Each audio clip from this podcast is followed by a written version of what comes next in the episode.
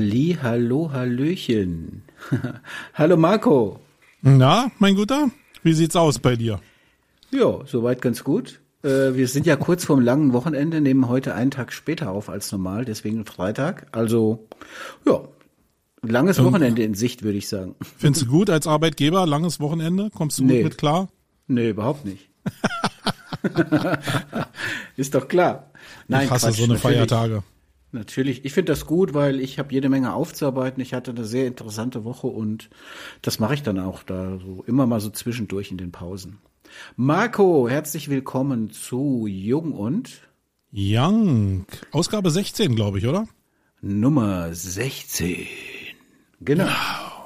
Wahnsinn. Obwohl wir so unregelmäßig senden, haben wir schon 16 Nummern. Wahnsinn. Geht durch. Ähm, wer ist heute dran? Du, ne? Ach, ich? Ich dachte du. Nein, nein, nein, nein, nein, nein, nein. Du, Nein, Quatsch. Also, Ich also heute müssen ich sich die Leute nicht damit rumplagen, dass die irgendwelche Nacktbilder am Kopf bekommen von mir. Von dir Okay. natürlich. Okay. Also nein, ich bin heute dran und ich habe mir auch ein Thema rausgesucht für heute, das, mir, das mich diese Woche, ja, Anfang der Woche so ein bisschen umgetrieben hat. Und ich habe dir ja auch einen Soundfile geschickt. Deswegen vielleicht ganz kurz, wo bist du? Ich sehe ja wieder deine Kemenate, deine Bücher. Ja, also das ist immer so beeindruckend, diese Bücherwand. Ja, ja, ist eine Fake-Wand im Endeffekt. Ja, ich bin im Büro, so wie du ja auch. Du besitzt sonst immer zu Hause und jetzt sehe ich hier Steve Jobs im Hintergrund, ja.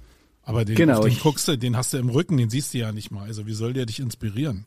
Genau, ich nehme, ich nehme der zum ersten Mal aus dem Office auf heute. Ja, und der inspiriert mich äh, qu- quo Existenz, also quasi von hinten inspiriert er mich, über mir schwebend äh, bekomme ich quasi die Inspiration direkt in die Synapsen gedonnert von von Steve Jobs. Und ich mag das, da Matrix. steht Das Stecker am Kopf. da- Genau, an der Wand steht, the only way to do a great job is to love what you do. Und das finde ich ist ein sehr gutes Motto. So, Marco, Ausgabe 16. Ich habe was vorbereitet heute, wie gesagt, ein Thema und ich habe dir auch einen Soundfile geschickt. Und würde ich sagen, let's go. Okay. Was in jedem Fall seine Richtigkeit behält, sind die grundlegenden Prinzipien, nach denen Social Audio funktioniert. Übrigens, unser Gehör ist bereits in der 18. Schwangerschaftswoche ausgebildet und damit weit vor unseren Augen. Stimmen sind somit einige der ersten Eindrücke, die uns ins Leben begleiten. Und bereits Neugeborene reagieren besonders auf Sprache im Vergleich zu anderen Lauten und Geräuschen. Studien können zeigen, dass Neugeborene eine höhere Gehirnaktivität beim Hören von gesprochenen Worten aufweisen. Das ist auch der Grund, warum Social Audio so gut funktioniert und uns so vertraut erscheint. Die Macht des Gesprochenen. Dass ich als Rhetoriktrainer fest an die Macht der Sprache glaube, dürfte niemanden verwundern. Ich verdiene mein Geld damit. Und ich liebe es. Ich bin auch begeistert darüber, dass Social Audio die Sprache zurückbringt oder besser, dass gesprochene Sprache Social Media auf ein neues Level hebt. Wenn Sie sich überlegen, was genau Sie mit der Nutzung von Social Media Plattformen erreichen wollen, dann landen wir schnell bei dem Begriff Bindung. Wir wollen uns mit neuen Menschen verbinden und bestehende Verbindungen festigen Ja, das war's. Und ich glaube, es ist nicht so besonders schwer herauszufinden, was mein Thema für heute ist, aber sag Ich doch mal, was geht du um, meinst. um Raketenstarts, glaube ich. Ähm, ja. Ich weiß jetzt nicht, was du mir mit Raketenstart sagen willst. ja, genau. Ja, der hat's ja Es gesagt, irgendwie Social Audio oder wie? Genau, es geht um Social Audio. Ich war letzte Woche Sonntag in einem Clubhouse-Raum und hatte da die beste Conversion Rate von Er- Erklär all mal kurz Clubhouse. Ich glaube, kein Mensch da draußen weiß, was eigentlich Clubhouse ist. Die hatten ja nur mal ein kurzes Aufbäumen und dann. Ja, Was ist das? darüber, darüber werden wir gleich reden. Also der Anlass, das ist ein Teil davon. Das, Okay. Genau, ich werde, ich möchte nur kurz den Anlass erklären, warum ich das ähm, jetzt möchte, heute mal thematisieren möchte. Und zwar haben wir übrigens eben Michael Ehlers gehört. Und wer Michael kennt, ich glaube, also ich persönlich empfinde ihn als den Rhetorikexperten in Deutschland. Also wenn jemand mit Sprache umgehen kann, auch im Kontext von Marketing, Vertrieb und Business, dann ist das Michael Ehlers. Und Michael Ehlers hat letzten Sonntag in einem Raum sein neues Buch vorgestellt, das den betreffenden oder den bezeichnenden Namen hat Social Audio. willkommen am digitalen Lagerfeuer. Und das hat mich natürlich getriggert. Ich war in dem Raum. Ich wurde dann auch auf die Audience eingeladen oder ich habe mich angemeldet, weiß ich jetzt nicht mehr genau. Auf jeden Fall war ich da und habe Natürlich hast beteiligt. du dich wieder da rau, raufgedrängt, wie immer so deine Art ist. Genau, ich habe mich wahrscheinlich raufgedrängt und habe dann da ein paar Dinge erzählt über Storytelling. Dahin ging nämlich die Diskussion am Ende und habe dann sechs Anfragen von sechs Menschen bekommen oder Kontaktanfragen und auch konkrete Projektanfragen von sechs Menschen, die ich vorher nicht kannte, alle sechs, inklusive Michael Ehlers, mit dem ich jetzt vernetzt bin. Äh, und konkrete Anfragen können wir einen Podcast zusammen machen, können wir ein Projekt zusammen machen, etc. Und ich dachte mir, was ist das bitte für eine grandiose Conversion nach so 20 Minuten auf einer Bühne? Und in dem Kontext habe ich mir überlegt, was ist eigentlich der Grund, warum hat dieser Clubhouse-Hype, so wie er prognostiziert wurde damals von vielen, ja auch wieder so extrem schnell abgeebbt. Und was sind so die aktuellen Entwicklungen im Bereich Social Audio? Warum schreibt jemand wie Michael Ehlers so ein Buch? Und wie sind deine Entwicklungen an der Stelle? Und ich habe mir da auch ein paar Fragen zu überlegt, damit wir so ein bisschen Scripting haben, weil ich weiß, so ganz ohne Scripting bist du ja lost. Ja, ja. Und Genau, ich habe noch einen, bevor du, bevor die erste Frage an dich kommt, habe ich noch einen kurzen Textschnipsel, den Michael Ehlers im quasi im Editorial seines Buchs ähm, beschreibt oder schreibt und den würde ich kurz vorlesen, sozusagen The Reason Why. Und der lautet: Es war einmal eine Zeit, da war das Lagerfeuer der Ort, an dem die Geschichten erzählt und die Weisheiten ausgetauscht wurden. Irgendwann verschwand das Lagerfeuer. Später kamen dann soziale Medien. Hier konnte man sein Essen fotografieren oder der Welt zeigen, wo man gerade in Urlaub war. Doch dann geschah etwas Wunderbares. Twitter, LinkedIn und Co. lernten sprechen. Benutzer konnten sich auf den Plattformen treffen und sich miteinander unterhalten. Das Lagerfeuer war zurück. Und Michael Ehlers nennt das die Macht des Gesprochenen oder die Macht des digitalen Lagerfeuers. Ja, und ich bin ja jemand, der durchgängig auf Clubhouse aktiv war. Also ich hatte nie einen Break da drin. Deswegen kann ich diese Perspektive gut einnehmen heute in unserer Diskussion. Und du bist ja einer von diesen ganzen Hustlern, sag ich mal, die am Anfang Wobei Hass, da waren. Hustlern nicht von Hass kommt, ja? Genau, diesen ganzen beschäftigten Menschen, die irgendwann gemerkt haben, okay, ich habe hier we zu wenig Conversion oder zu wenig Traktion zu meiner Zielgruppe, ich verlasse das Medium wieder und ja, also meine erste Frage an dich ist, bist du noch auf Clubhouse aktiv? Erzähl doch den Menschen mal, was Clubhouse ist. Also ich schieße den Ball zu, zurück, zurück zu dir ins Tor. Sehr pfiffiger und, Typ, ja. Alter Hase. Ja, und, und das ist ja noch nicht fertig, die Frage. Also bist du noch auf Clubhouse? Was ist Clubhouse? Und erzähl doch mal deine persönliche Clubhouse-Story. Hm.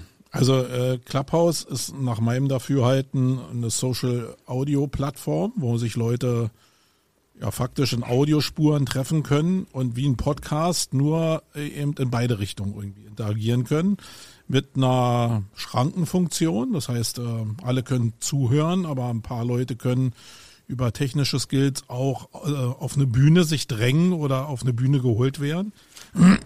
Also im Falle von Wolfgang drängt er, also mich wundert es eigentlich, dass es in den Tools nicht ich dränge mich nach oben Funktionen gibt, die man einkaufen kann, weil die wäre dann für Wolfgang genau das Richtige. Die ähm, habe ich alle. Alles Add-ons, genau. Alles Add-ons. Genau, und da kann man, also im Endeffekt ist es so die Weiterentwicklung im Audiobereich von Barcamps, finde ich immer so. Ähm, das war zu Anfang mal ein Hype, ich weiß gar nicht, wann das losging. Da waren unheimlich viele Menschen da, weil es neu war und da waren unheimlich viele Menschen da, waren da, weil da sehr viele bekannte Gesichter sich rumgetrieben haben oder bekannte Stimmen sich rumgetrieben haben, die natürlich unheimlich viele Leute gelockt haben. Und wie es dann so immer ist, die Leute kommen dann erstmal, gucken und sind dann, wenn diese ganzen großen Namen wieder weg sind, dann auch weg. Und ich habe auf meinem Handy noch Clubhouse, ja, ich benutze es aber eigentlich gar nicht mehr so richtig. Ich kriege immer noch diese ganzen Mitteilungen, wenn irgendwelche Räume eröffnet werden, weil ich habe da jetzt nicht so viele Follower, aber ein bisschen sehe ich das immer noch. Und ich glaube, dass das eigentlich ein Fehler ist, das nicht zu machen. Also Clubhouse nicht zu machen, weil ich schon immensen Wert darin sehe, Also in bestimmten Gruppen. Es ist wie im normalen Leben, du musst halt gucken, mit wem du dich umgeben willst. Ähm, aber sich da gar keine Mühe zu geben, ähm, um zu gucken, mit wem man sich umgeben will, ist ein Fehler von mir. Liegt ja nicht an Clubhouse. Und ich glaube, dass es sogar ein liegen gebliebenes Nugget ist. Also es hat jetzt nichts damit zu tun, dass das Geschäftsmodell jetzt noch so super ist. Ich glaube, dass Clubhouse da vom Geschäftsmodell her aufgefressen wird. Die hatten ihre Chance. Ich glaube, das wird irgendwann durch sein. Da wird sich so eine Rest-Community noch bilden. Ob die wirtschaftlich tragfähig ist, keine Ahnung. Äh, ich würde eher mal sagen, nein, wenn LinkedIn mit Social Audio richtig rausgeht. Aber solange das nicht so ist, ist es eigentlich so, dass ich denke, dass du alles richtig machst mit der Zeit, die du hast und ich da einfach eine Chance liegen lasse mit der Zeit, die ich nicht habe. Ähm, hm. Aber eine Chance ist es in jedem Fall. Hm. Also ich ähm, vergleiche das im Moment so ein bisschen mit Podcasten. Podcasten gibt es ja schon länger, schon einige Jahre und am Anfang war das mal ein bisschen so ein leichter Hype war natürlich noch sehr techniklastig etc. Und dann verschwand aber Podcasten zumindest von meinem Horizont relativ schnell wieder, bis es jetzt sozusagen technisch so ausgereift ist und die Möglichkeiten über Bandbreiten etc. da sind, dass jetzt gerade noch mal so ein richtiger Podcast-Hype entsteht, Millionen von deutschsprachigen äh, Podcasts zur Verfügung stehen und ich glaube, Podcast auch wirklich ein tolles Medium ist und wir werden am Ende des Talks vielleicht dann auch dazu kommen, oder wir werden ganz sicher auch dazu kommen, auch mal über die Kombination der beiden Audioformate zu reden. Grundsätzlich vielleicht für die ZuhörerInnen draußen ähm, nochmal den Hinweis, also Social Audio bedeutet im Prinzip eine Plattform, wo man sich zunächst mal mit einem eigenen Profil anmeldet und sich dann in Räumen, wie auch immer die genannt sind, mit anderen Menschen unterhält. Also im Prinzip ist es so ein bisschen was wie eine Telefonkonferenz mit Fremden. Mhm. Man geht aber allerdings ähnlich wie auf einer normalen klassischen Konferenz erstmal in so einen Raum hinein, wenn einen das Thema interessiert. Dann kann man dort zuhören. Das fand ich übrigens damals eine der sympathischsten Gründe, warum ich Clubhouse äh, damals auch installiert habe, weil nämlich Clubhouse in seinen Bedienungen, in seinen Nutzerbedingungen stehen hatte, feel free to listen only. Das fand ich einen sehr, sehr schönen Satz. Also lass, mach dir gar keinen Stress, dass du wirklich auf die Bühne drängen musst, so wie ich das immer mache, sondern wenn du möchtest, bleib einfach passiv in der Audience und nimm für dich einfach mit, was du bekommst an dem Tag. Und wenn du aber eine Frage hast zu diesen Experten, zu diesen Expertisen oder zu diesen Themen, dann hast du immer die Chance, direkt live reinzugehen. Und das ist eben leicht, weil Audio leicht ist. Audio ist ein leichtes Format für die Synapsen. Und so kam das mit Clubhouse und ich glaube, wenn man noch mal so ein bisschen in der Geschichte zurückgeht, dann war schon Clubhouse von Anfang an ein bisschen mit ähm, Bedenken behaftet, weil es ja auch sehr exklusiv war am Anfang. Also du kamst ja nur rein über eine Einladung, erstens, und zweitens war es exklusiv lange Zeit nur für Apple-Geräte ähm, vorhanden. Und das führte schon so ein bisschen dazu, hatte ich das Gefühl, dass viele Menschen das aus Prinzip abgelehnt haben, weil sie gesagt haben, nö, irgendwas, was so elitär nur auf Apple-Geräten funktioniert oder wo ich eine persönliche Einladung von jemand brauche, das lehne ich ab. Wer hat dich denn damals eingeladen? Ich weiß gar nicht mehr. Also für mich war es aber genau andersrum. Für mich war das eher der Reiz, in so eine Closed Group reinzukommen. Ich glaube, da ist der Reiz schon höher, als zu sagen, nee, dann bin ich bockig. Also zumindest solange man mich nicht ablehnt. Und von irgendwo her hatte ich einen Invite und äh, bin dann auch reingekommen und so schwer wurde es einem eigentlich auch nicht gemacht. Ich, ich weiß jetzt nicht mehr, wie viele Invites man geben konnte, aber es waren jetzt nicht so wenig, dass nicht eigentlich das am Ende bedeutete, dass sehr viele Leute auch reinkommen, was ja am Ende auch so war. Ähm, also ich gebe dir recht, dass das hätte passieren können, aber ich glaube, das war nicht so. Da war die Menge so austariert, dass da genug reingekommen sind, zumindest ab dem Punkt, wo sie mit Last umgehen konnten. Ich habe die ganz frühen Anfänge von Clubhouse überhaupt nicht mitbekommen. Und die werden natürlich geguckt haben, dass sie auch über dieses Eingangstor ein bisschen so einen Load Balance hinbekommen, weil umso mehr Leute da drin sind, umso mehr Serverlast haben die auch. Und sich da ranzutasten, macht ja sogar geschäftsmäßig eigentlich schon Sinn, um die Sache so ein bisschen zu stabilisieren, ja. Das haben die ja, by the way, auch genau immer so kommuniziert. Also das ist ja jetzt genau, kein ne? Mythos, sondern das haben die ja ganz offen ja. gesagt. Die haben gesagt, wir haben eine offene Beta. Vieles wird noch nicht funktionieren. Vieles wird für uns erst testbar sein, wenn eine größere Last drin ist. Deswegen lassen wir sukzessive Leute eben reinkommen. Also das ist so zu, gehört so zu Clubhouse. Und ich bin Clubhouse treu geblieben, unter anderem deswegen, weil es ein, dort den Deep Talk Club gibt, moderiert von der wirklich, wirklich fantastischen Yasemin Yazan, die aktuell bei der Ausgabe Nummer 619 ist. Das heißt, die hat von Tag eins bis heute keinen einzigen Tag nicht morgens um 8 Uhr gesendet. Das muss man das sich. Das ist ja eine Vollstreberin. Das muss man sich echt noch mal reinziehen. Und sie macht es derart professionell und gut. Macht die auch noch was? So macht die auch noch was anderes? Ja, die macht viele Sachen sehr professionell. Kannst mal, kannst dich ja mal informieren. Ja. Ja. Mach ich. Den Ball aber lass ich jetzt, einfach mal, lass nicht einfach jetzt, mal bei dir. Ja, jetzt podcaste ich, ich ja mit dir. Den Ball lasse ich einfach mal bei dir im Tor jetzt. So. Eine Streberin. Ähm, Genau, aber dieser Raum ist einfach so unglaublich wertvoll für mich, werthaltig für mich. Die Inhalte sind so toll. Ich habe tolle Leute da kennengelernt, auch wirklich, ähm, wie du schon sagtest, gerade am Anfang auch prominente Menschen, ja.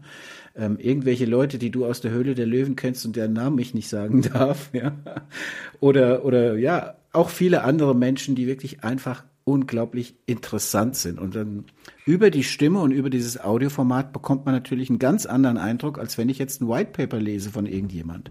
Und das ist eben der große Vorteil von Clubhouse gewesen, hat mich sehr schnell in meinen, in seinen Bann gezogen und ja, ich äh, bin Clubhouse treu geblieben und nutze das immer noch sehr intensiv, wie ich ja eingangs auch schon sagte.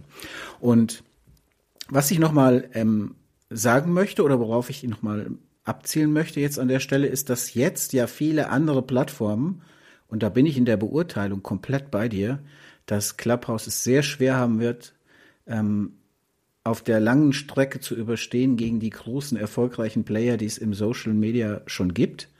Also dass andere Plattformen genau diese Funktionalitäten mehr oder weniger eins zu eins nachbauen aktuell.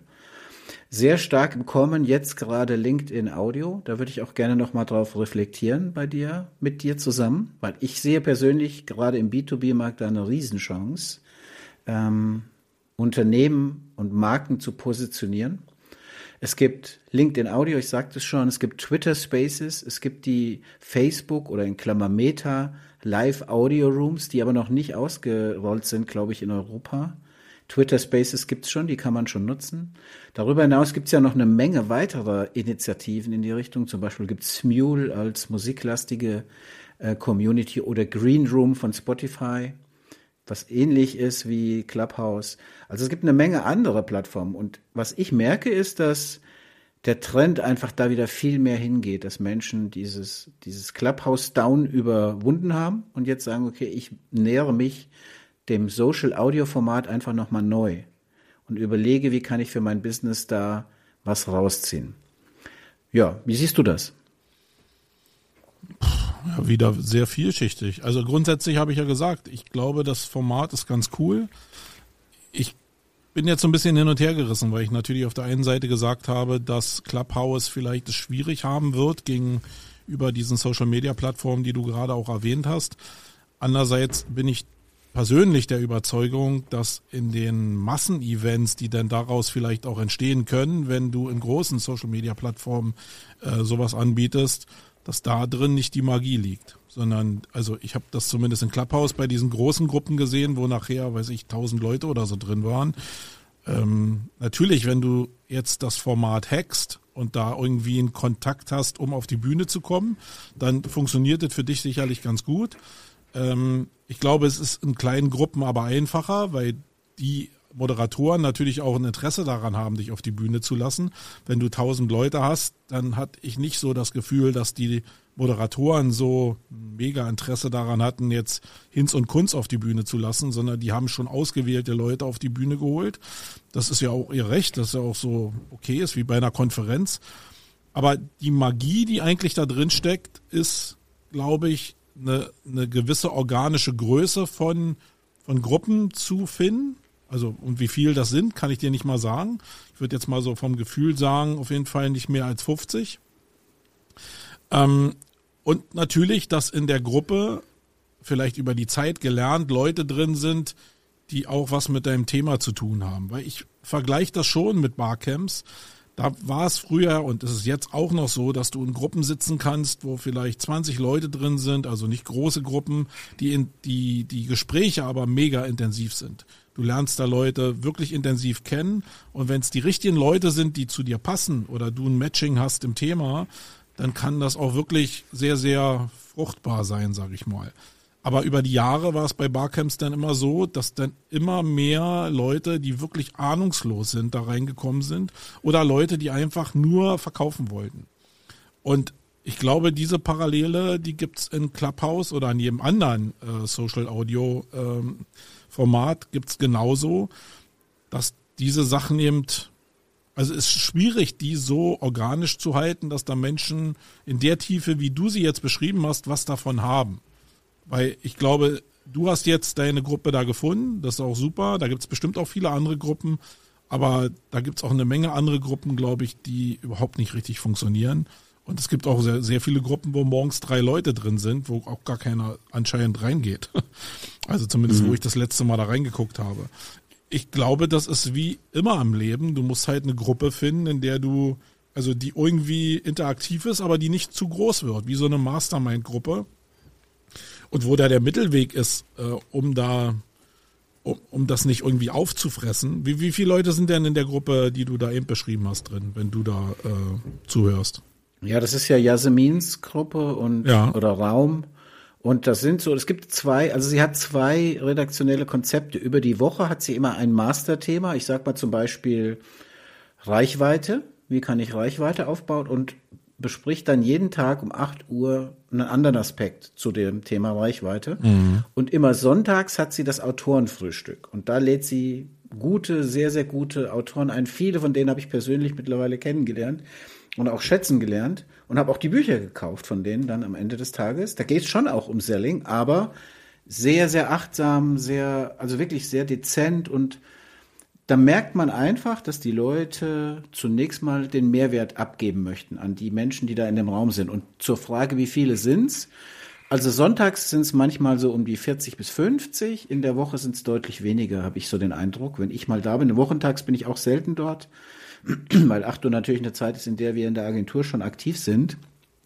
Das bedeutet, das sind vielleicht 15 bis 20, aber ich glaube, dass die Quantität der Menge oder also die Quantität der Menschen nicht so relevant ist. Also das habe ich in dem Raum gemerkt am letzten Sonntag, da waren 20 Leute und sechs Stück haben mich nachher angesprochen. Also sechs Stück Leute. Sechs Stück Leute, sechs Menschen haben mich dann angesprochen. Ja. Also ja, bin ich bei deiner Beurteilung im Prinzip dabei. Ähm, also ich wie immer, nicht, ich glaube, man muss sich, also wie immer in diesen ganzen Networking-Geschichten oder auch nenn es äh, behutsames oder achtsames äh, Sales-Management. Du musst halt dir das erarbeiten, dass du die Gruppen findest, die für dich passen. Und du hast ja nun wirklich, äh, steckst da seit, seit Jahren ja viel Arbeit rein, viel Zeit rein. Und das sind denn die Früchte, die du da rausträgst. Und das ist ja das, was ich immer sage, diese Zeit sich zu nehmen für bestimmte Formate, nicht nur Überschriften zu lesen, nicht immer nur dem heißen Scheiß hinterher zu laufen, der vermeintlich von anderen getriggert cool ist. Darin liegt eine Magie und jetzt auch die Stärke, was du da rausziehst. Ähm, ich glaube, du machst das schon richtig. So muss es eigentlich jeder machen, aber davon gibt es natürlich sehr viele Möglichkeiten. Das ist jetzt hm. nur ein Audioformat, das kannst du genauso gut in Barcamps machen, das kannst du in irgendwelchen BNI-Gruppen machen, in irgendwelchen Tab-Gruppen, also Unternehmergruppen, also überall, wo du Leute kennenlernst, die für dich entweder interessant sind äh, vom, von deinem Thema her, wo du selbst noch was lernen kannst oder wo du vielleicht Kunden findest, die was von dir lernen können. Also was auch immer nicht nur eine Einbahnstraße ist, man lernt ja immer in beide Richtungen. Aber die Sachen muss man sich erarbeiten. Da braucht man ein bisschen Zeit für und dann können die erfolgreich sein. Ich glaube, das Schlimmste, was man eben machen kann, aus meiner Erfahrung, ist, dass man die Arbeit in so eine Gruppen reingibt, wo, oder ausschließlich in so eine Gruppen reingibt, wo die Leute sind, die dein eigenes Mindset haben. Mhm. Ähm, das ist zumindest für Vertrieb äh, völlig kontraproduktiv, aber kommt natürlich auf das Geschäftsmodell an. Also wenn wir für Events irgendwie äh, präsent sein wollen und da auch Tickets verkaufen wollen am Ende des Tages, dann, dann haben wir natürlich eine Zielgruppe, die auch in unserem Thema drin steckt. Wenn ich aber jetzt SEO an, ähm, an Kunden verkaufen will, dann muss ich natürlich weiter von dieser Bubble weg. Und da muss ich mir die Gruppen in Social Audio genauso aussuchen wie auf einem Barcamp oder in irgendwelchen anderen Gruppen. Hm. Ja, bin ich total bei dir. Und ähm, nee, nee, nee, nee, nee, nee. Die Frage, so, äh, so nicht.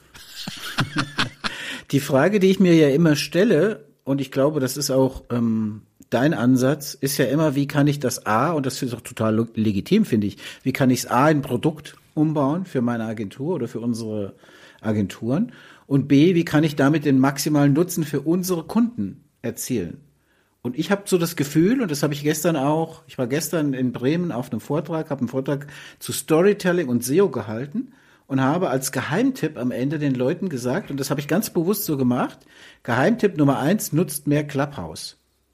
Und dann habe ich 30 Sekunden nichts gesagt. Und der Effekt war genau der, oder 15 Sekunden, der Effekt war genau der, den ich erwartet habe. Wenn da eine Fliege durch den Raum geflogen wäre, hätten wir sie alle gehört, weil es war totenstill. Und die haben alle ja, gedacht, aber, aber warum denkst du totenstill? was erzählt der Typ für einen Scheiß, ja? ja. Irgendeine chinesische Spy-Software sollen wir uns installieren. Das ist doch schon seit einem Jahr kein Trend mehr. Wieso erzählt er uns das? Und genauso bin ich natürlich dann in die Argumentation auch gegangen und habe den Leuten erklärt, dass ich glaube, als Marketingverantwortlicher in einer Agentur, der Kunden berät, dass Social Audio das nächste dicke Ding ist, was kommt. Next big thing sozusagen, wo man eine echte Chance hat, mit relativ wenig Aufwand relativ gute Effekte zu erzielen. Und das ist immer alles relativ. Wenn ich jetzt sage, okay, ich bin auf einer Messe, auf einer speziellen Messe, da mache ich einen Stand und ich empfange jeden Tag 100 Kunden mit meiner Crew, ja, oder 50 oder wie viel auch immer, egal. Dann ist das natürlich das Maximum an direktem Kontakt, den ich zu Kunden aufbauen kann. Wenn ich jetzt sage, die andere, das andere Ende der Skala ist vielleicht eine Website, wo ich so ein paar Texte draufstelle und erwarte, dass Menschen die suchen, finden und sie sich selbst durchlesen und nach dem Durchlesen und Verstehen zu mir kommen und mich dazu was fragen, damit ich dann Sell machen kann, dann würde ich sagen, das ist vielleicht das andere Ende der Skala. Also das ist sehr, wie soll ich sagen, sehr zurückgenommen an Kontakt. Und die Messe, der direkte Kontakt ist natürlich frontal, face to face.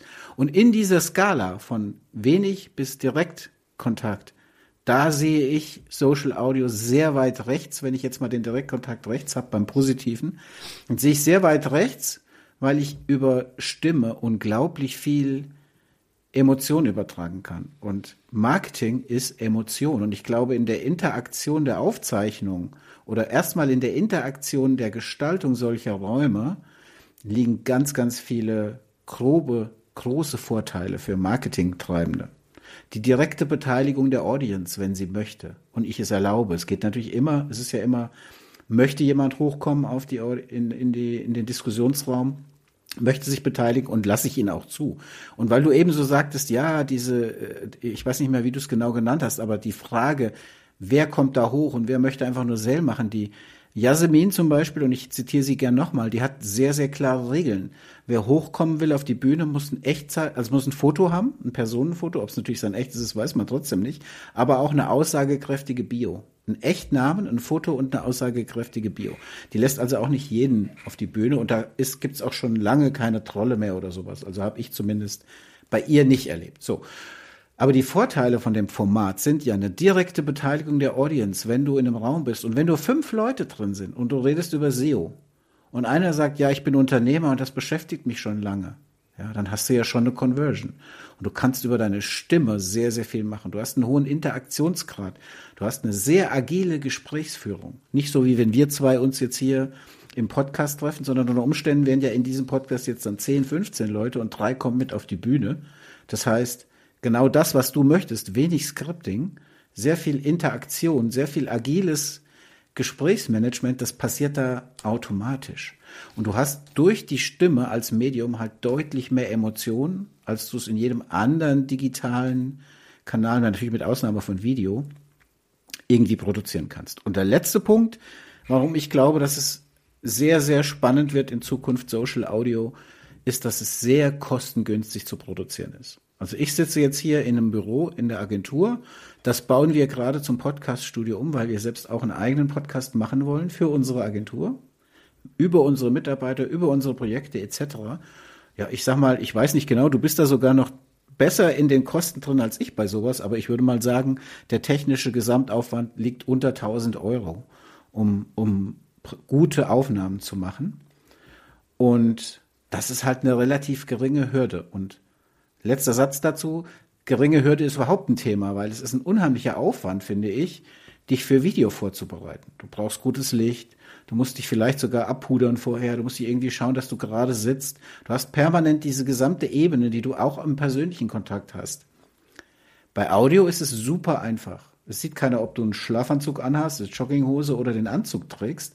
Es sieht auch keiner, ob du gestern lange äh, unterwegs warst oder so. Das hört man vielleicht der Stimme, aber keiner sieht, ob du Augenringe hast etc., um es mal ein bisschen übertrieben zu sagen. Also, Social Audio ist leicht, ist technisch gut machbar und bietet enorme Vorteile in der Interaktion. Und deswegen glaube ich, das ist das nächste große Ding. Wo siehst du denn Social Audio in einem Jahr? Ich glaube, es ist einfach ein Format. Ich sehe da überhaupt gar kein großes Ding, weil es einfach noch mehr ist in dem Alltag von Marketingleuten. Ähm, wie gesagt, ich bin völlig bei dir, dass du da deine Nische, die erarbeitet hast und die gefunden hast ich bin völlig bei mir, wenn ich glaube, dass diese Sachen, wenn die größer werden und gerade nach LinkedIn umziehen, dass wir denn diese ganzen Sales-Trolle da drin haben werden in den Audiogruppen, weil warum sollen die da plötzlich nicht sein? Wenn die mich die ganze Zeit mit irgendwelchen Nachrichten penetrieren, dann werden die das in den Gruppen auch machen. Die Sales-Leute sind da schon pfiffig und damit wird eine Menge erstmal da kaputt gemacht und am Ende geht's doch gar nicht darum, ob da jetzt ein Kanal mehr kommt und ein Kanal weniger kommt, ob ich YouTube mache oder ob ich einen Podcast mache. Die Frage ist, was mache ich überhaupt? Was mache ich mit den 16 Stunden Arbeitszeit, die ich vielleicht wach irgendwie verbringe, um irgendwo aktiv zu sein? Da ist jetzt das nur eine Wahlmöglichkeit. Ja, du hast Interaktion, ähm, wenn du dir da den Space gut baust, dann kannst du gut agieren, kannst auch gut konvertieren, keine Frage. Aber das kannst du mit allen anderen Formaten auch machen. Weil durch gerade, in, wenn, wenn du YouTube nimmst und du hast mehr Aufwand, um so ein Produkt zu präsentieren, dann können es natürlich auch weniger andere machen. Während das Audio natürlich, wenn es denn so leicht ist, wie du es beschrieben hast, kann es ja jeder machen. Und dann ist, wenn es jeder macht, was hören denn die Kunden da draußen, in welche Gruppen gehen die denn rein? Und am Ende von allem bist du wieder dabei, festzustellen, was hast du denn zu bieten, was andere ganz gerne hören wollen. Und da ist das Format, ob das Video ist, Audio ist oder ob das ein Blog ist oder ob das ein Newsletter ist, ist eigentlich aus meiner Sicht egal. Alles kostet Zeit und ich muss mich auf irgendwas einschießen, und gucken, selbst wenn ich es probiere, wo ich die beste Conversion habe oder das beste Gefühl habe. Die beste Conversion zu haben, ist auch immer so, schon so ein Trugschluss, weil diese Gruppe, die du da hast, die funktioniert ja aus Organik. Da ist Sales so ein Prozess, der ist vielleicht, der schwingt da mit, der ist aber nicht on top irgendwie. Die Leute gehen hoffentlich nicht da rein, um Sales zu machen, sondern die haben vielleicht ein Buch und wollen darüber reden und dann ist das ein Produkt, dass die eben auch ein Buch haben. Aber sie rennen jetzt nicht rum und sagen, ey, ich habe ein Buch, ich habe ein Buch. Ähm, und ich glaube, die Leute zu finden, die mit, die zwar Sales machen, aber im Endeffekt das über Kommunikation äh, irgendwie transportieren und nicht über Hard Sales, ähm, die sind in einer Minderheit, würde ich jetzt mal sagen. So viel, weil es ist eine Menge Kompetenz erforderlich, um das so zu machen. Und das haben die wenigsten. Die meisten, gerade die Millionen von Coaches, die jetzt so entstanden sind in den letzten zwei Jahren, die, die fluten jetzt schon LinkedIn und die werden dann auch diese Formate fluten. Und ja, ob das denn für dich funktioniert, keine, keine Ahnung, musst du dir erarbeiten. Und hm. ich glaube, wenn du jetzt ein Studio nicht im Podcast aufbauen würdest, sondern für YouTube, also mit richtiger Beleuchtung und so, und hättest den passenden Inhalt, weil darum geht es ja. Hast du Inhalte, die deine Zielgruppe interessieren, äh, dann ist das Format eigentlich egal. Ich stelle mir auch mal die Frage, warum ist so ein Philipp Glöckner zum Beispiel äh, so erfolgreich gewesen? Ja, weil es eine Riesenbubble gab von Leuten, die zu viel Kohle hatten und das irgendwie in Aktien oder in Bitcoins unterbringen wollten. Äh, und gepaart damit, dass er mega Ahnung hatte von dem Thema, sich also wirklich die Mühe gemacht hat, in die einzelnen Kurse reingegangen ist, in die einzelnen Companies reingegangen ist, in die Geschäftsmodelle reingegangen ist und darüber seinen Mehrwert generiert hat. Und ich glaube, das ist dann egal. Der hätte auch ein Video machen können, das wäre genauso erfolgreich gewesen. Übrigens, äh, falls du es noch nicht weißt, wir werden den nächsten einen Podcast machen mit Philipp zusammen. Ich kenne Philipp ja seit Köln, ja. Nein. ich habe ihn gefragt, ob er zu uns zwei Chaoten mal in die Show kommt hier. Und er hat, und hat er gesagt, ja. zum Young geht er nicht. nee, zum Jungen geht er nicht, hat er gesagt. Aber zum Young kommt er gerne. mhm. Ja. Okay. Ja, also ich ich lasse deine Perspektive mal so stehen. Ich glaube, was ich gerne mal rausarbeiten wollte heute ist, ich halte es für sehr, sehr einfach, sehr viel emotionaleres Marketing zu machen über Audio, Social, über Social Audio, so rum, das ist richtig. Und du weißt ja, was Storytelling ist? Storytelling ist ein englisches Wort. Nee, Storytelling ist das, wenn man auf zwei LKWs steht, die rückwärts fahren und dann Spagat macht, war das Storytelling? Ja, das machst du immer so. ja. Jetzt reite bitte nicht so auf deinen Skills rum. Ja? Storytelling ist ein englisches Wort, besteht aus Story und Telling und das bedeutet, Geschichten müssen erzählt werden. Und du kannst Geschichten super gut interaktiv erzählen mit deiner Stimme. Und deswegen, ich halte das für ein sehr, sehr gutes Format. Ich sage auch gleich noch, wie in der Umsetzung konkret ich das sehe. Natürlich nicht bei Clubhouse. Und natürlich war nicht nur bei Clubhouse. Und natürlich war die Überschrift, mein Geheimtipp, macht mehr Clubhouse, war ja eine Provokation. Ganz klar. Das habe ich ja bei dir gelernt, dass Provozieren immer funktioniert. Ja. Also insofern, ich habe aber noch eine Frage an dich. Du hast noch? ja, ja, du hast ja deinen Podcast ins YouTube-Zeitalter überführt. Das heißt, ich bin ja seit Jahren Wayne-Fan, ja, liebe ja den, deinen Wayne-Podcast. Und jetzt hast du ähm, quasi gesagt, okay, das reicht hier nicht mehr. Ich brauche, ich bin, ich bin einfach, ich muss einfach in die Kamera gucken. Ich muss. Ich, mu ich, muss, ich muss Kamera. Man muss mich sehen, sonst geht ja, genau. Information verloren. Und meine Frage ist, warum hast du das gemacht? Ähm, es gibt ja Beispiele wie zum Beispiel die tägliche Dosis SEO von Wright mit dem Markus und mit dem äh, Alex. Die machen ja auch beides. Also die zeigen ja, die machen ja Audio sozusagen. Du kannst ein Clubhouse zuhören Sie zeigen aber auch manchmal ein Screen und solche Dinge live. Dann bei äh, LinkedIn oder bei YouTube gibt es das, glaube ich, parallel. Und auf das Thema kommen wir gleich nochmal. Meine Frage an dich ist, der Wayne Podcast, ich weiß nicht, wie erfolgreich der war und unter diesem Dach laufen wir ja hier quasi ja auch mit. Und das finde ich auch sehr schön und mache ich auch aus Überzeugung sehr gerne. Aber meine Frage ist, warum hast du den ins YouTube-Zeitalter überführt, so nenne ich das mal? Geht damit nicht eine Menge Scham der vorher da war im Audioformat und auch eine Menge Produktionsleichtigkeit verloren? Ist Weil ich so scheiße Stress aussehe oder was? Dann sag's doch. Was ist das denn? Was ist das für eine versteckte Nummer? Nee, das war ja im Prinzip genau andersrum gemeint für dich. Geht da nicht eine Menge Charme verloren, dass du sagst, ich kann mich an so viele Folgen erinnern, bei denen du beginnst mit, oh, ich sitze hier im Podcast-Studio, 40 Grad und ich überlege so, ich habe mir folgendes Thema überlegt und jetzt fange ich einfach mal an. Und das geht doch nicht mehr so, wenn man es mit Video macht, oder? Geht das noch genauso einfach? Also, ähm, also ich mach's, die Grund, die Grundlogik dabei ist, dass ich es ja sowieso mache. Das heißt, ich sitze hier an meinem Schreibtisch, nehme Podcast auf. Hab eine Kamera zu hängen an meinem Schreibtisch.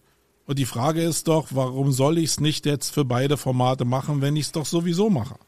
Und ich podcaste ja immer noch, das heißt, ich liefere das als Audio aus. Ähm, aber ich mache eben gleichzeitig noch ein YouTube-Video dazu, weil ich ja nur eine Kamera anmachen muss und mich einfach nur aufzeichnen muss. Da ist dann aber wieder die Frage, ja, okay, ich habe dann einen Podcast, den ich aufgezeichnet habe, bringe ich auf YouTube, krieg da vielleicht nochmal 100, 200 Besucher zusätzlich dazu. Aber was haben die dann jetzt davon, wenn ich hier einfach sitze und labere?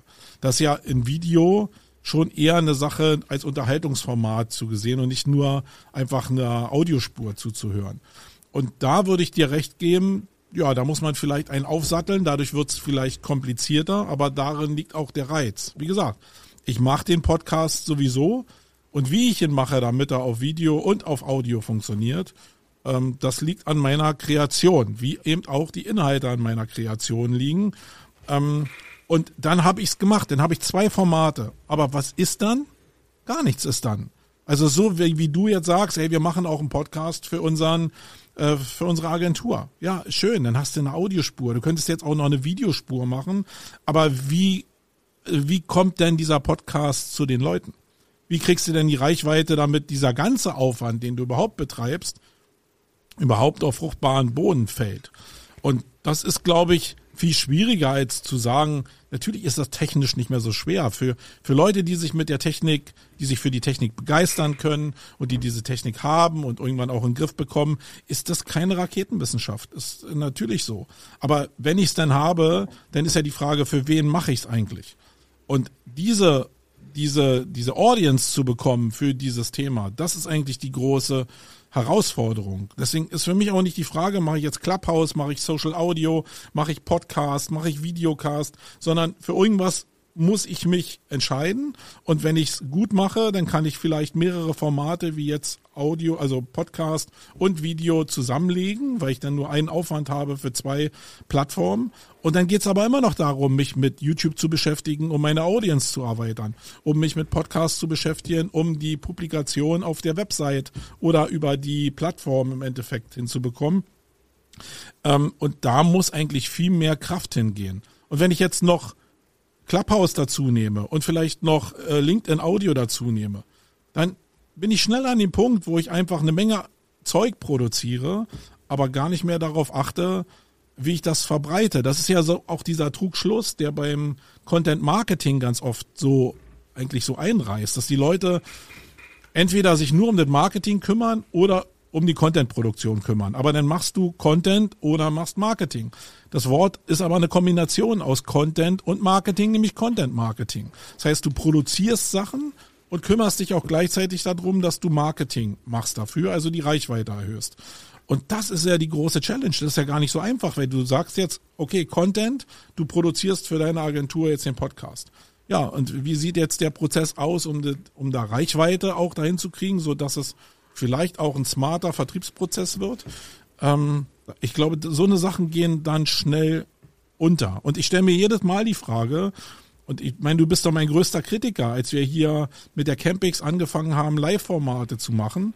Und das auch schon der Unterschied zu dem, was äh, Markus Tandler und äh, Alexa machen, äh, einfach so ein Live-Format zu machen, der zu einem bestimmten Punkt wirklich stattfindet und der dann die Interaktion mit den Leuten hat, die dann auch zu dem Zeitpunkt da sind, ist halt eine mega Beschränkung von dem Zeithorizont, den du hast. Also wir haben zu Anfang wöchentlich gesendet und eigentlich hätte ich da selbst drauf kommen können, äh, wenn ich wöchentlich sende und jetzt immer live sein will, dann muss ich auch die Vorbereitung treffen um im Urlaub oder wo immer ich in der Welt bin, auch diesen, dieses Live-Format zu machen. Und das ist nicht trivial. Das ist nicht mal trivial, wenn ich das monatlich mache, weil auch dann irgendwelche Daten wieder dazwischen kommen. Ähm, also du merkst, die, die reine, also die Formate sind genug da, aber du musst das in dein, in deine Taktung reinkriegen, in die 16 Stunden, die du zur Verfügung hast. Und du darfst nicht vergessen, dass du jedes Format, was du produzierst, dir auch Stunden rausknapsen musst oder Personal in einer Agentur rausknapsen musst, die das ganze Zeug nachher auf die Straße bringen. Das glaube ich sind meine 17 Cents dazu. ich habe dich einfach mal laufen lassen, obwohl das jetzt ähm, darfst du nie machen. Young, Young typisch eine sehr große Umleitung war um meine Frage, macht aber nichts. Die nächste Frage wäre nämlich gewesen. Also ich habe ich hab in vielen Dingen, die du gerade gesagt hast, eine komplett andere Meinung. Ja, so ich ist ja mir, richtig, dann sag. Nee, ich habe mir aber schon notiert, mit Blick auf die Uhr jetzt, dass wir dazu einfach nochmal eine Folge machen. Nee, Wie nee, nee, jetzt musst du schon noch ein bisschen gegenhalten. Was ist denn das denn für eine Weichspülnummer? Nein, ich, ich werde jetzt hier? einfach mal meine, konkret meine Fragen durchziehen und werde mich nicht von dir beeinflussen. Die Leute haben sich beschwert, dass das hier einfach auch wieder zu glatt abläuft. Und jetzt ziehst ja. du einfach deine Fragen so durch. Genau. Geh doch mal auf das ein, was die Leute von uns Nein, fragen. Nein, mache ich nicht. Ich bin Ach. heute der Horst, nicht der Host. Mann, oh Mann. Aber du hast eigentlich die Frage schon ein Stück weit beantwortet und sie ist auch mehr suggestiv gemeint. Die nächste Frage wäre nämlich gewesen, wie ist denn jetzt konkret, wie hoch ist denn konkret der Unterschied des Aufwands für die vorherige Audio-Only-Version vom Wayne? Was sonst? Und zur neuen Videoaufzeichnung mit Marco im frisch gepudert im Videostudio. Wie, wie kannst du das irgendwie beziffern? Das wäre für mich mal interessant. Wie ist denn der Aufwand nur Podcast zu machen und jetzt zu der neuen Variante? Also der Aufwand, würde ich sagen, liegt bei ein bis zwei Stunden, wenn du die Technik im Griff hast. Also wenn du mit OBS, Stream Deck und so und deinen ganzen Schaltsachen hier gut umgehen kannst, dann liegt der Aufwand, der dann nur noch redaktioneller oder grafischer Natur ist, bei ein bis zwei Stunden, je nachdem. Also der Mehraufwand konkret. Ja, genau, aber mhm. auf, okay. auf, auf die Ausgabe bezogen. Ja, Wenn jetzt okay. einer grundsätzlich neu damit anfängt und gar keine Ahnung davon hat und sich um eine Kamera kümmern muss und nicht weiß, was OBS ist, was ein Stream Deck ist, dann ist natürlich der also der Basisaufwand, den du dafür hast, der ist ungleich höher. Aber wenn du es mhm. im Griff hast, äh, liegt so bei ein bis drei Stunden, je nachdem, wie komplex du das machen willst, weil da mhm. geht's ja wenn du an das Videoformat denkst, denn schon darum, wie viel, ähm, wie viel einzelne Layer baue ich jetzt für OBS, um meinetwegen mich in klein zu haben, eine Präsentation in groß zu haben, umschalten zu können, überhaupt eine Storyline, ein Storytelling zu machen auf Basis von Bildern. Äh, an so eine Sache musst du ja dann schon denken, wenn du eben mehr als die Aufzeichnung deiner Audiospur machen willst. Und wenn man das, wenn man das einmal, einmal aufgesetzt hat, so eine, also so, so ein Prozess in OBS meinetwegen, dann ist es relativ einfach, aber auch nur relativ, weil natürlich lebt das von, von Sachen, die jetzt sich nicht ständig wiederholen. Das heißt, wenn du ein, eine, ein, ein, äh, ein, ein Setup in OBS gebaut hast und jetzt genau jedes Mal wieder dasselbe Setup abfeuerst, nämlich dass dein äh, Bild unten ist und die Bilder an groß sind und keine Interaktion stattfindet, dann wird das halt relativ schnell langweilig, weil das nur auf Basis von deiner Stimme basiert und deinem Rumfuchteln im Bild. Ähm, und nicht auf Basis von Animationen oder so. Also wenn man das einfach mit Fernsehen vergleicht, dann ist Fernsehen viel, viel interaktiver. Und die Frage ist immer, reicht das in dem Format? Oder kann ich nicht auch die Kamera einfach nur mitlaufen lassen und krieg trotzdem noch 200 neue Hörer dazu, die sich im Videoformat angucken wollen. Äh, reicht mir das? Ähm, und die Frage kann, also die muss ich ja mir jedes Mal wieder neu beantworten. Will ich diese, will ich eine Stunde investieren oder will ich drei Stunden investieren? Genau. Oder nur 20 Minuten? Das, also ich, ich weiß es ehrlich gesagt gar nicht. Die nächste Frage, die ich hier stehen habe, ist, wie ist dein Fazit bis jetzt? Gibt es ein Resümee? Hast du den Move irgendwie analysiert? Gibt es schon belastbares Zahlenmaterial, wo du sagst, okay, ich stecke zwei Stunden mehr rein pro Ausgabe? Ich habe x Hörer mehr, weniger, mehr Resonanz, mehr Feedback. Was kannst du dazu sagen? Also ich hatte ja vorher den Vergleich, dass ich über eine technische Engine, über ein Online-Tool den Podcast äh, ausgeliefert habe als Videospur. Da gibt's ja so eine Sachen, wo du einfach ein Bild anlegst und die dann so ein Equalizer da einblenden, die deine, deine Stimme äh, im Volumen so zeigt und dann einfach das als Audiospur bei YouTube angezeigt wird. Das hat null gebracht, würde ich mal sagen. Da waren vielleicht auf einem Podcast, der sonst so 800 bis 1000 Hörer in, in normal hatte, also als Audio hatte, waren bei YouTube vielleicht 10 oder so weil das völlig unattraktiv ist für die Leute. Ich glaube, du musst ja schon irgendeinen Videoreiz haben. Und vielleicht, und ich glaube, da reicht der Videoreiz, wenn du ein bisschen mit der Kamera während des Podcasts interagierst, dann reicht das den Leuten schon als Reiz. Und wenn ich das jetzt sehe, habe ich jetzt so zwischen 100 und 300 äh, Views, glaube ich, auf den Videos. Die Verweildauer, nach dem, was ich in YouTube Analytics sehe, ist jetzt auch nicht bis zum Ende, wenn ich die Stunden da mache, je nachdem, was für ein Thema da ist. Aber das liegt sehr stark daran. Und das ist wieder, komme ich wieder aufs Thema zurück, wie stark das Seeding ist. Äh, wie oft ich das ausspiele, ob ich das in, in Paid mache, ob ich mit dir zusammen eine Provokation mache, ob ich grundsätzlich ein Thema mehrmals spiele, weil bei mir ist es auch immer so, dass ich den Podcast mache, dann schreibe ich die Social Posts dazu und dann war es das eigentlich auch, weil ich dann wieder tausend andere Sachen im Kopf habe. Aber eigentlich müsste man das immer wieder bringen und müsste natürlich auch in dem Bereich, über den man sich da gerade ausgelassen hat, auch gucken, was in der Community noch so stattfindet, damit man wie ein Olaf Kopp, gegrüßt an dieser Stelle, einfach immer wieder seine Links droppen kann. Dazu braucht man aber Zeit. Dann ist es aber eine Form von äh, Marketing, also Content produziert und Marketing dann dafür machen.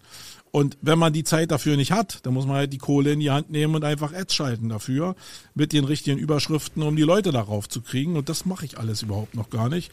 Also ist der, die Formaterweiterung jetzt als Video mit, mit mir als Interakteur schon, finde ich, erfolgreich und als einfach technisch als Bild mit ein bisschen Audiogezappel überhaupt nicht erfolgreich.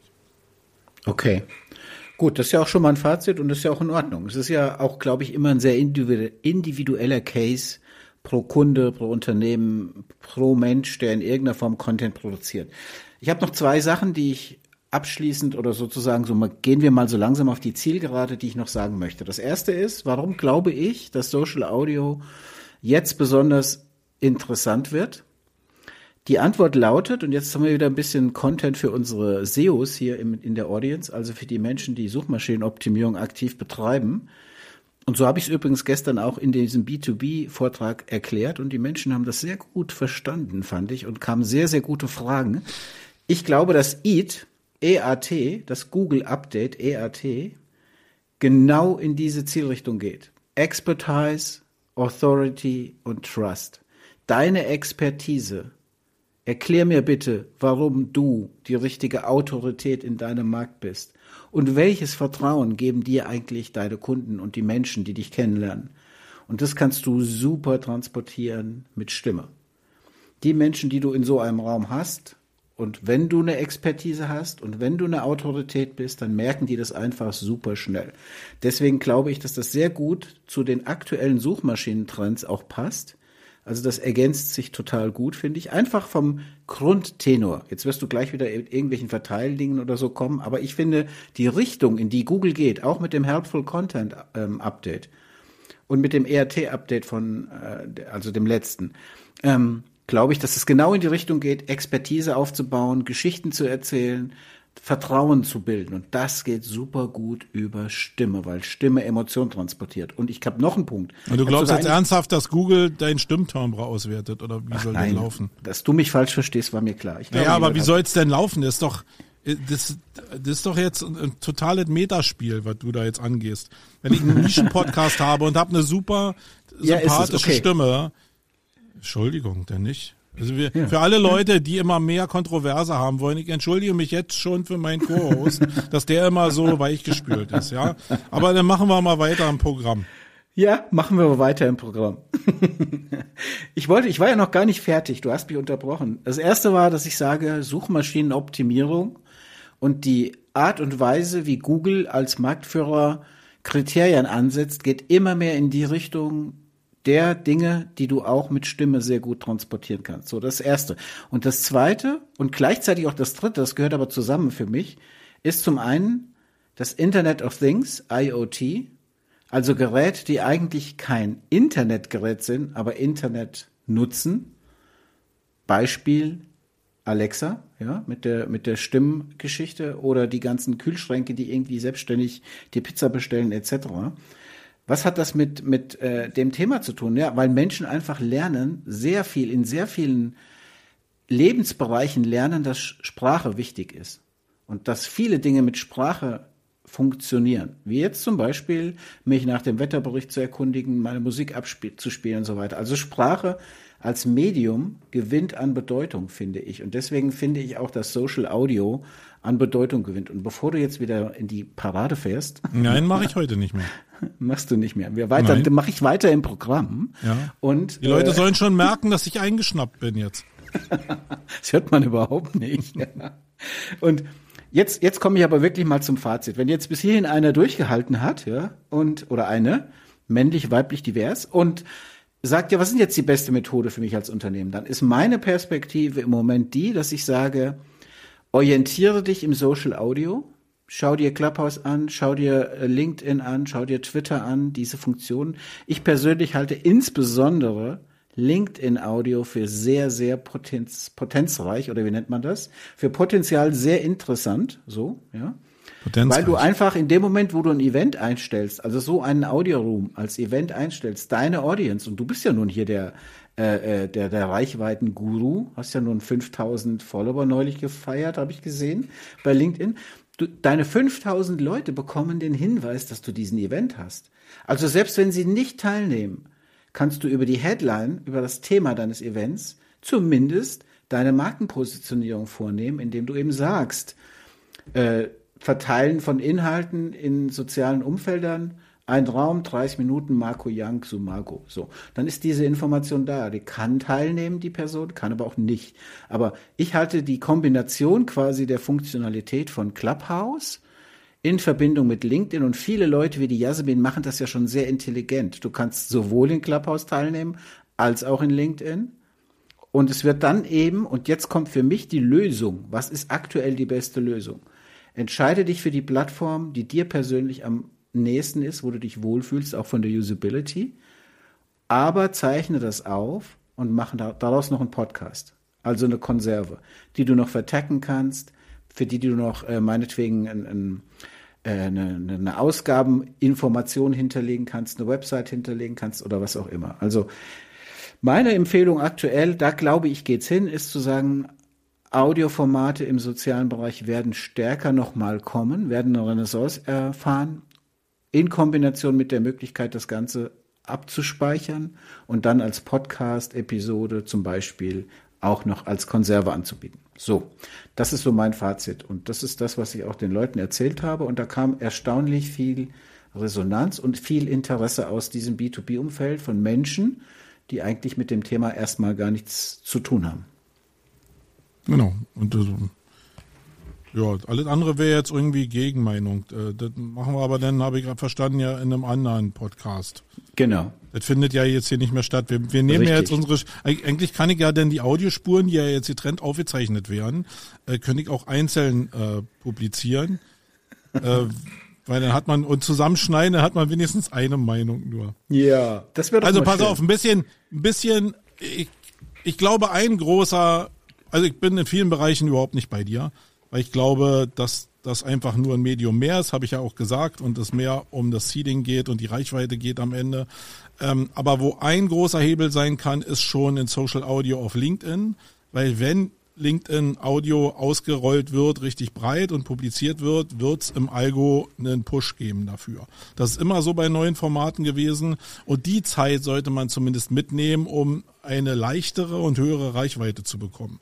Aber die Erfahrung zeigt auch, dass die Reichweite dann ziemlich schnell wieder runtergeschraubt wird und damit muss man einfach rechnen. Also nutzt diese Möglichkeit, die Reichweite zu bekommen, aber ähm, aber denkt nicht, dass das ewig hält. Also jetzt, ein, früher war es auch so, wenn ich in LinkedIn Live-Videos gemacht habe, dann hat ein großer Teil meiner Community diese Links bekommen und haben die Hinweise bekommen, hey, hier ist irgendwas live. Heute kriegst du gar nichts mehr. Und so wird es bei Audio auch laufen.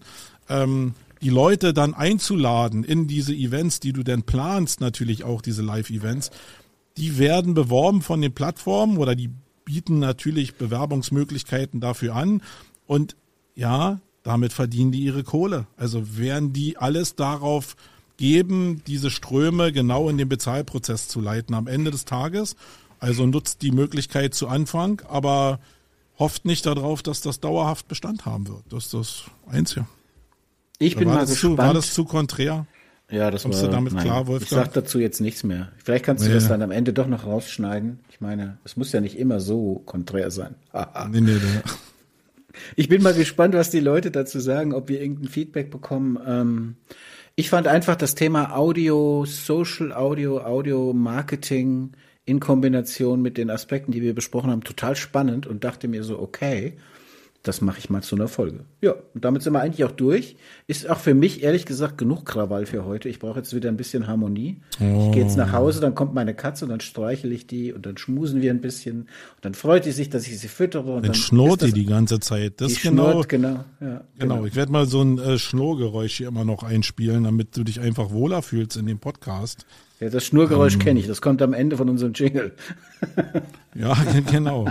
Ja, sonst ähm, das Einzige, was mir noch übrig bleibt zu sagen, ist, dass ich glaube, es gibt eine gewisse Naivität im Bereich Contentproduktion von Leuten, die Content noch nie in allen Breiten äh, produziert haben. Und mhm. wenn die, also die kannst du auch nur ablegen, indem du das machst, indem du selbst irgendwie lernst, wie das funktioniert. Und dann merkst du erst, dass du dich entscheiden musst, weil das alles unendlich Zeit kostet, egal ob das jetzt so ein einfaches Format ist oder nicht. Einfach ist gar nichts mehr. Du musst alles machen, du musst überall Gehirnschmalz reinstecken und wo du das machst, das musst du nachher entscheiden. Aber äh, alleine die Aussage, wir machen dann mal nebenbei so einen Podcast für unsere Agentur. Aber ist der Weg. Also der, ich hab, der ich habe Mandalorianer. Nicht nebenbei gesagt. Naja, also wenn du noch mehr, also wenn es nicht nebenbei ist, sondern mit großem Einsatz gefahren wird, genau. Ja, dann ist großer Einsatz trotzdem bezahlt. Du musst deine Leute trotzdem bezahlen. Das heißt, du wirst dir als Chef ja irgendwann Gedanken machen, äh, ist das der richtige Weg irgendwie? Ist das der Mandal Mandalor Mandalorian? der auf seinem Weg ist. Mandalorianer, jetzt habe ich es, genau. Ich dachte der DeLorean. Ich dachte, Aber ist auch scheißegal, weil wenn die Leute das machen, starten. Wenn die Mädels und Jungs das bei dir machen, lernen die was. Das ist digitale Fortbildung und damit machst du alles richtig. Äh, ich hätte es nicht schöner sagen können. Ja. Genau. Nee, kannst du auch gar nicht. Ich hasse das, wenn wir so harmonisch sind. Nein, wir haben, äh, also du willst ja schon wieder Schluss machen. es, es nee, ja, ah, nee wir haben ja noch, ich muss ja noch ein Buch, ich muss ja noch ein Buch aus dem Regal reißen. es ist echt faszinierend, dass du wirklich jede Folge vergisst, hey, dass wir auf. noch ein Takeaway ja, haben. Das ist schon auch. Mega Buch, warte mal. Ja, das ist auch eine Form von Konsequenz, muss ich sagen. Ich mache einfach mal weiter, während du Marco Rönt gerade durch sein... Hast du gesehen, was ich aus dem Regal genommen habe? Nein. Sehr cool. Ich habe nicht gesehen, was du rausgenommen hast. Ich habe nur gesehen, dass du äh, durchs Studio gedonnert bist und irgendwas geholt hast. Ähm, ich wollte einfach schon meins sagen, aber du bist mir ja wieder reingekrätscht. Ne? Ja, also ich habe natürlich heute das Buch von Michael Ehlers, Social Audio, das ich ja auch anfangs zitierte und natürlich den ich ja auch jetzt seit einer Woche persönlich äh, sozusagen, mit dem ich verbunden bin. Aber ich habe ihn schon häufig gehört und ich kann Michael Ehlers im Prinzip alles empfehlen. Also Grüße an Micha auf jeden Fall, ja. Also genau, Grüße an Micha und Micha. Äh, genau. Und Social Audio heißt das Buch, bekommt ihr überall. So, und jetzt bist du dran. Was hast du jetzt, denn für ein Buch geholt? Jetzt pass, oh, scheiße, hast du gerade gesehen, bestimmt. Pass auf, ich, ihr könnt es jetzt nicht sehen. Wir sehen uns per Video und ich sehe die untere Kante von dem, äh, von, von dem Videoscreen. Und da werde ich das Buch jetzt so langsam hochbringen und dann wird Wolfgang das irgendwann sehen. Den Mann kenne ich. da ist ein bisschen Provokation mit bei. Willst du das wirklich äh, empfehlen? Nein, empfehle ich nicht. Also sagen wir mal so, doch. Also ich habe das Buch jetzt hier, ihr konntet es ja nicht sehen. Frank Thelen, die Autobiografie, Startup DNA. Und für ausgeprägte Leute gibt's auch noch 10 DNA, ist noch ein anderes Buch, habe ich auch hier im Regal, habe ich nur gerade nicht gefunden. Und da geht's jetzt nicht darum, dass Frank Thelen jetzt so ein Wunderknabe ist, sondern zu verstehen, was er da macht. Also erstmal das Lesen, wie sein Werdegang war, dann zu verstehen, was er da macht mit diesen 10 DNA und dann zu gucken, was er wirklich an Produkten verkauft, nämlich zum Beispiel ein Fonds, wo er auch in, in invest, also Leute dazu animiert, dass die investieren in Firmen, die mal diese zehnmal DNA hinbekommen. Das zu lernen und zu verstehen, was der da treibt, ist, glaube ich, ganz wichtig und auch ein Schlüssel dazu, um dann zu verstehen, wie Philipp in unserem Podcast bald reagieren wird, wenn ich dieses Buch hochhalte. auf, auf Frank Thelen habe ich ihn ja auch beim Interview in Köln angesprochen. Aber ähm, es wird dich überraschen. Ich habe die beide schon gelesen. Und ich habe, äh, also ich würde sagen, es sind komplett verschiedene Bücher eigentlich aus meiner ja, Sicht. Und ich muss ganz auch. ehrlich sagen, das Buch, das du gerade hochgehalten hast, die Autobiografie, das fand ich richtig, richtig toll. Also ich fand das in weiten Teilen wirklich sehr autobiografisch. Manchmal denkt man ja bei Autobiografien, ob das alles so stimmt. Aber das klang alles sehr, sehr echt, auch sehr authentisch erzählt. Auch die Geschichte mit die Kaffeemaschinen wurden wieder abgeholt etc. Habe ich jetzt gerade so im Kopf. Und das andere ist ja eher so ein Buch, wo geht's hin? Und dieses zehnfach DNA-Buch fand ich auch sehr geil, aber es ist ein komplett anderes Buch. Ja, ja, also genau. Wenn man wissen will, wer Frank Thelen ist, dann liest man das Buch, das du empfohlen hast. Und wenn man wissen will, was so techie-mäßig abgeht und wo er investiert ist und wie er investiert und wie sein Mindset ist in Richtung Zukunftsorientierung, dann liest man das zehnfach äh, DNA-Buch. Also bleibt dieselbe Person, deswegen glaube ich, dass das schon zusammenpasst. Also sich mit mhm. ihm zu beschäftigen, passt sowieso zusammen. Mhm. Weil das ist ja äh, klar, die letzten Äußerungen, die er zur Inflation gemacht haben, hat, äh, waren jetzt vielleicht nicht supi. Aber auch das zu hören ist ja interessant. Äh, Ganz weil ehrlich. man dann merkt. Lass uns ja. noch mal eine Minute dranhängen jetzt an der Stelle. Ja, okay. Da haben wir jetzt zwar ja einen echten Diskurs. Das wäre auch ein super. Ach, und jetzt soll ich Das wäre ein super Thema gewesen. Ja, genau. Die, die, du musst auch mal ein bisschen, mal ein bisschen mehr auf Konfrontation gehen, ja. Aber ganz ehrlich jetzt mal. ah, Nein, Marco, bevor die Leute jetzt denken, was sind das für welche? Arschloch auf der anderen Seite. Jetzt mal ganz ehrlich, bist du bei dem Inflationsthema ganz einfach eher bei der Wissenschaftlerin oder eher bei Thelen? Komm, ja oder nein, schwarz oder weiß? Wer hat recht von den beiden? Also Thelen hatte nicht recht. Okay, er hat ja von, ich, von, ich, Gel von Gelddruckmenge ja. gesprochen und darum geht's bei diesem Inflationsthema überhaupt nicht. Okay, und ich bin da eher bei Thelen. Ja, da kannst du ja sein. Da machen wir eine Folge draus. Ja, können wir, können wir mit Philipp machen. Der kann uns das ja noch mal richtig erklären. Ja. Ich bin ja jetzt auch nicht derjenige, der jetzt äh, hier irgendwie Geldwissenschaft studiert hat. Für mich ist es nur logisch, dass äh, es ein Abhängigkeitsthema gibt im Thema Inflation und das hat nichts mit der Geldmenge an sich zu tun. In dem Fall.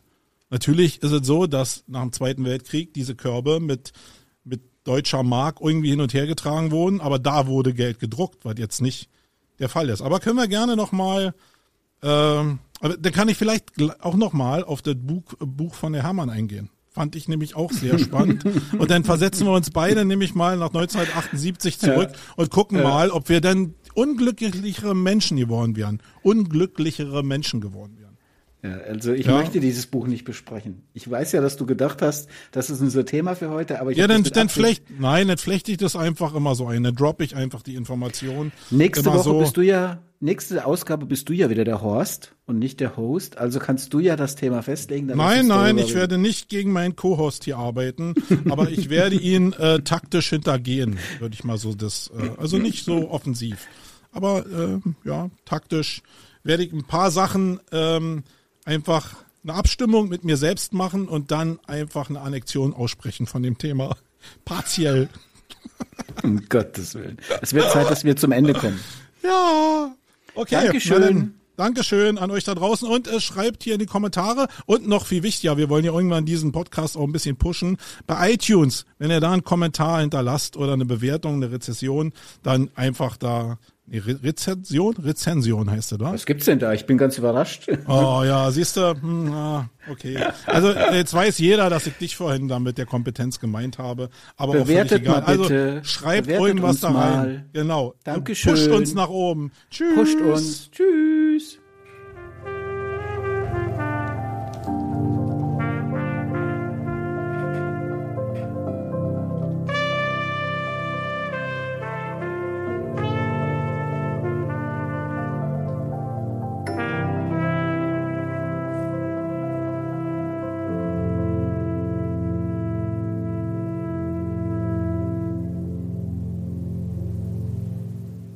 Schade, hätte ich mal das mit dem Furz nehmen sollen, aber ja. mein Fehler. Mhm.